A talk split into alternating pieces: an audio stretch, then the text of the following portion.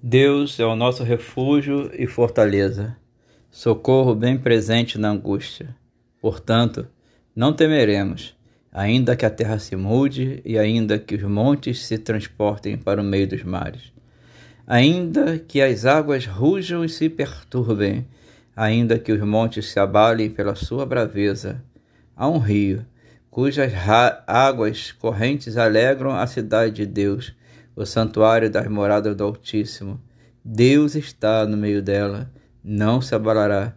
Deus ajudará já ao romper da manhã. Os gentios se embraveceram, os reinos se moveram, ele levantou a sua voz e a terra se derreteu. O Senhor dos exércitos está conosco, o Deus de Jacó, o nosso refúgio. Vinde, contemplai as obras do Senhor que desolações tem feito na terra. Ele faz cessar as guerras até o fim da terra. Quebra o arco, corta a lança, queima os carros no fogo. Aqueitai-vos e sabei que eu sou Deus, e serei exaltado entre os gentios, serei exaltado sobre a terra. O Senhor dos exércitos está conosco, e o Deus de Jacó é o nosso refúgio. O homem vive tempos de angústia. Uma nova crise se avança sobre a terra. Uma grande crise financeira que já se arrasta por anos e que aos poucos chega a nós e já se faz sentir. Muitas pessoas no dia de hoje estão em sua casa chorando pela falta de alimentação, chorando a necessidade de pagar as contas, e muitas não e muitas por não saberem o que fazer, acaba por descambar para decisões desesperadas, roubos, assassinatos ou suicídio. Basta ler o jornal ou acompanhá-lo na televisão, ou basta simplesmente você caminhar pelas ruas e prestar atenção no rosto das pessoas, no sofrimento estampado no rosto das pessoas. O cristão também sofre tais crises o cristão também passa pelas mesmas dificuldades e situações. Mas o que mais atinge o cristão é a falta da moralidade que tem invadido o mundo, que tem arrastado muitos dos nossos. É o governante que não governa para todos, é o político que compra votos, é, é, é o, o, empresário que prefere jogar fora, ter que di, di, distribuir, é a prostituição invadindo nossas casas, pela mídia e até mesmo uma, atra, através das políticas públicas. São os valores sendo invertidos até dentro da casa de Deus, onde tudo deveria ser amor. Por tudo isso, eu creio que, que, o, que o cristão sofre mais com, com uma diferença de que o Senhor é com ele em todos os momentos. Diz assim o texto que lemos, versos 1 e 2: Deus é o nosso refúgio e fortaleza, socorro bem presente na angústia. Portanto, não temeremos, ainda que a terra se mude, ainda que os montes se transportem para o meio dos mares. Crer. Crer somente. O cristão tem em Deus o seu refúgio, tem onde se esconder, tem a quem expressar a sua angústia. O cristão tem onde chorar no colo de Deus. No dia do teu desespero, Isaías nos garante: Eis que a mão do Senhor não está encolhida para que não possa salvar, nem agravado está o seu ouvido para não poder te ouvir.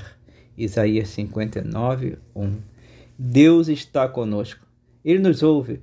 Sua mão está pronta a nos colocar de pé novamente e não existirá barreiras para que Deus haja a nosso favor.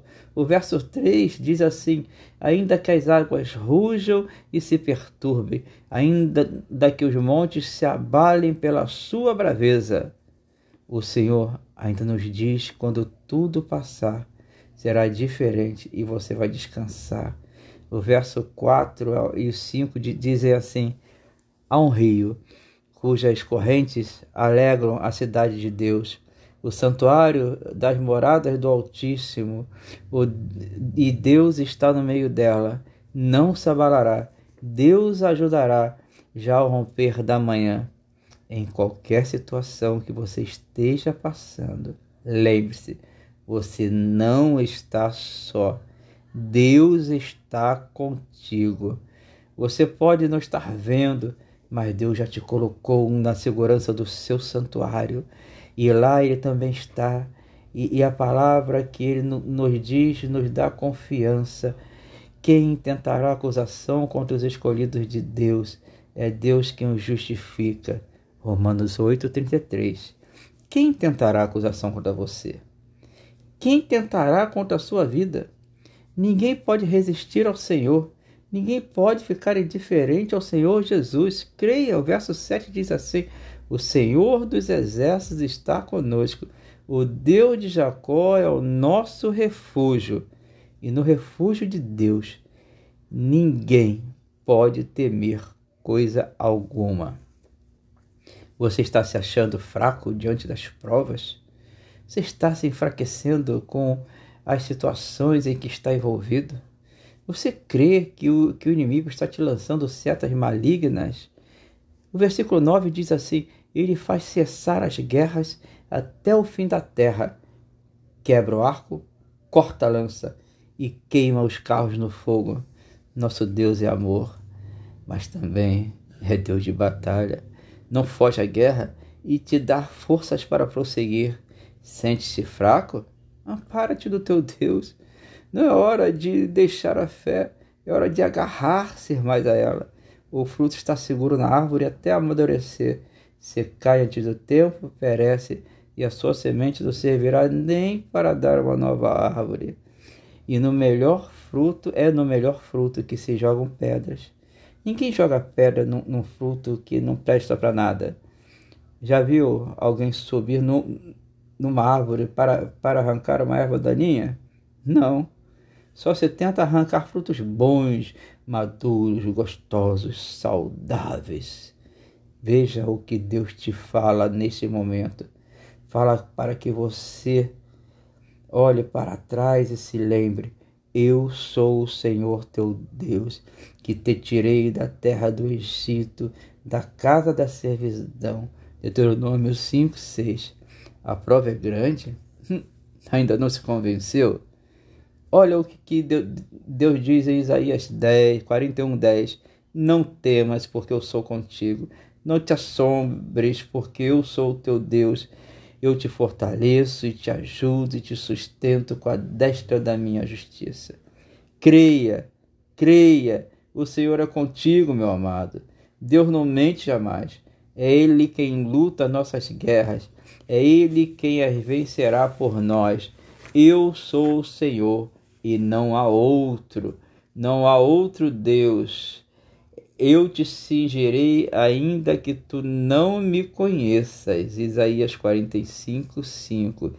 E ele ainda faz uma promessa. Diz assim: seca-se a erva, cai a flor, porém a palavra do nosso Deus subsiste eternamente.